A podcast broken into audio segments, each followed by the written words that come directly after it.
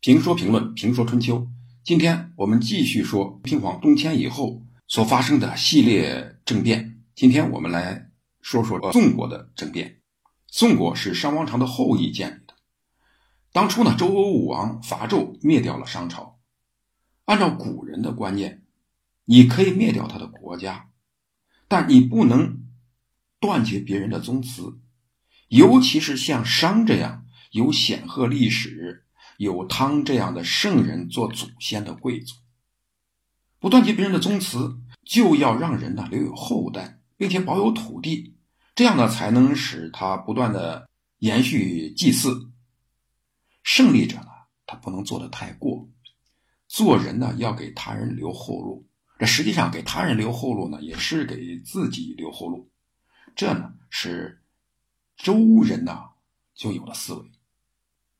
这个前朝呢，商朝毕竟是曾经是吧，上帝的选民，他有高贵的血统，因此周武王呢分封诸侯氏，是吧？还让商纣王的儿子武庚来管殷商王国的故地，以延续商人的宗庙和祭祀。这武王去世以后呢，商纣王的儿子武庚就趁机叛乱。周公平判了以后，总结经验，发现这样不行。啊，商国太大，有潜在的威胁，所以他把殷商国呢给肢解了，一部分让弟弟康叔管理。康叔呢在商的故地建立了一个国家魏国，我们前面提到的那个发生政变的魏国。另一部分呢就分给了商纣王的叔兄微子启，建国号宋，都城呢在今天的河南省商丘。商丘呢是商人发祥的地方，微子启呢早年就投降了周，他是周人放心的已经改造好的商人，所以让他在商丘，在商人的老家继续供奉商朝的宗祠。到东周的时候，有公元前七百一十年，宋国已经传位到第十五代国君宋襄公，在宋襄公时呢。就发生了一场政变。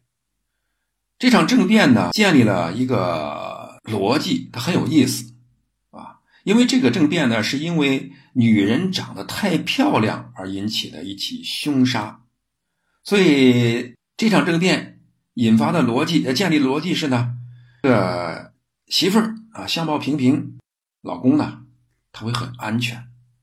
媳妇儿太漂亮了，这老公就很危险，甚至呢。往往短命，因为人都不傻。你看着漂亮，这别人看着也漂亮。你有审美观，别人也有审美观。你这个什么享受了，别人也想享受。所以女人漂亮极了，很多人呢就想窃为己有。一般老百姓呢，他不会这么做，他只能去意淫，只能去想想。但是对有些有钱有势有权的人，那就不一样，对吧？势力大的可能硬抢，对吧？就像《水浒》里边的高衙内；势力弱了呢，他就会玩阴的，他阴谋陷害。那不管是硬抢还是陷害呢，他总让人呢防不胜防。还有呢，你像国外呢，干脆就跟你玩决斗，像普希金那样，妈爱咋咋地。所以宋国的这场政变呢，就成为。周朝历史上记载的，他第一个因为妻子因为媳妇长得太漂亮而引起的政变。事情是这样记载的：说宋国他的司马，也就是最高军事统帅孔府家，他娶了一个绝代佳人。这个绝代佳人长得怎么样？史书里边不会做具体的描写，但是《左传》呢，就通过。一个这个名人之口描绘了她的美丽，因为这个名人呢，他是宋国的宰相，华都。你想呢，国儿能做到宰相，那见过的女人呢，应该是不少了，审美呢，应该没有问题。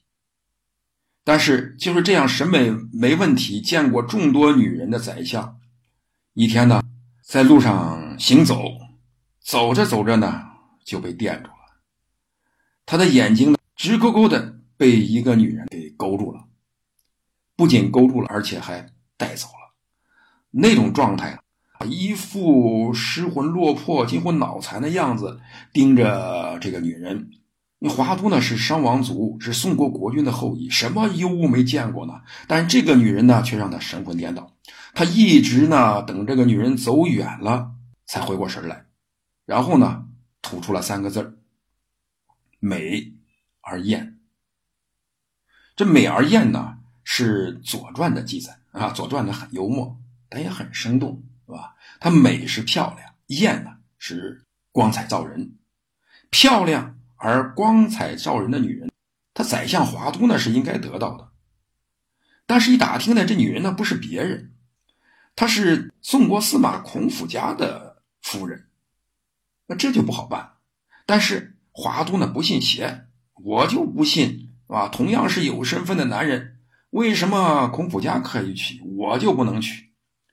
于是，他为了获得夺取这个美而艳的女人，就开始搜集孔府家的材料，抓孔府家的小辫子，然后呢，啊，置他于死地。而孔府家呢，确实也有小辫子让人揪。孔府家呢是国防部长，是最高军事统帅，啊，仗。打的不少，但是呢，却总是打败仗，很少打胜仗，所以华都呢就以此来诋毁孔府家，来煽动士兵哗变。他让人制造舆论，所以控制媒体、控制舆论是非常重要的。他以宰相的身份，他不给你武武将，不给你三军统帅呢，给你来武斗，而给你来文的，通过媒体八卦呢，把你搞臭，这个舆论造出去了。说宋襄公在位十年了，十年里边打了十一次大仗，小仗就不说了。这十一次大仗呢，全是败仗，是吧？打仗是烧钱的，你打了败仗呢更烧钱，所以老百姓苦不堪言。这是谁造成的呢？是谁这么有本事把老百姓弄得苦不堪言呢？这就是孔府家造成的，因为孔府家呢老打仗，老打败仗。所以应该把它除掉。公元前七百一十二年，在鲁国人杀掉了自己的国君鲁隐公以后，公元前七百一十年，华都通过这种舆论，杀死了孔府家。杀了孔府家以后，就夺走了他的美而艳的妻子，挑动群众斗领导，把国家的三军统帅给杀了。这个让国君宋襄公很生气。将相不和呢，本来不奇怪，但因为一个女人赤裸裸的杀自己的三军统帅，这是很荒谬的，而且荒谬的离谱，是吧？而且擅杀司马呢，这个罪呢更大。所以呢，宋襄公就准备拿华都说事当然，这华都呢也不是吃素的，他知道呢这个事情宋襄公一定不满，所以一不做二不休，又杀了宋襄公，然后从郑国呢。迎回了宋穆公的儿子公子冯，做了国君。后世呢称这个国君为宋庄公。这就是宋国的政变，好像是因为一个女人而引起的。但这场政变有没有其他的隐情呢？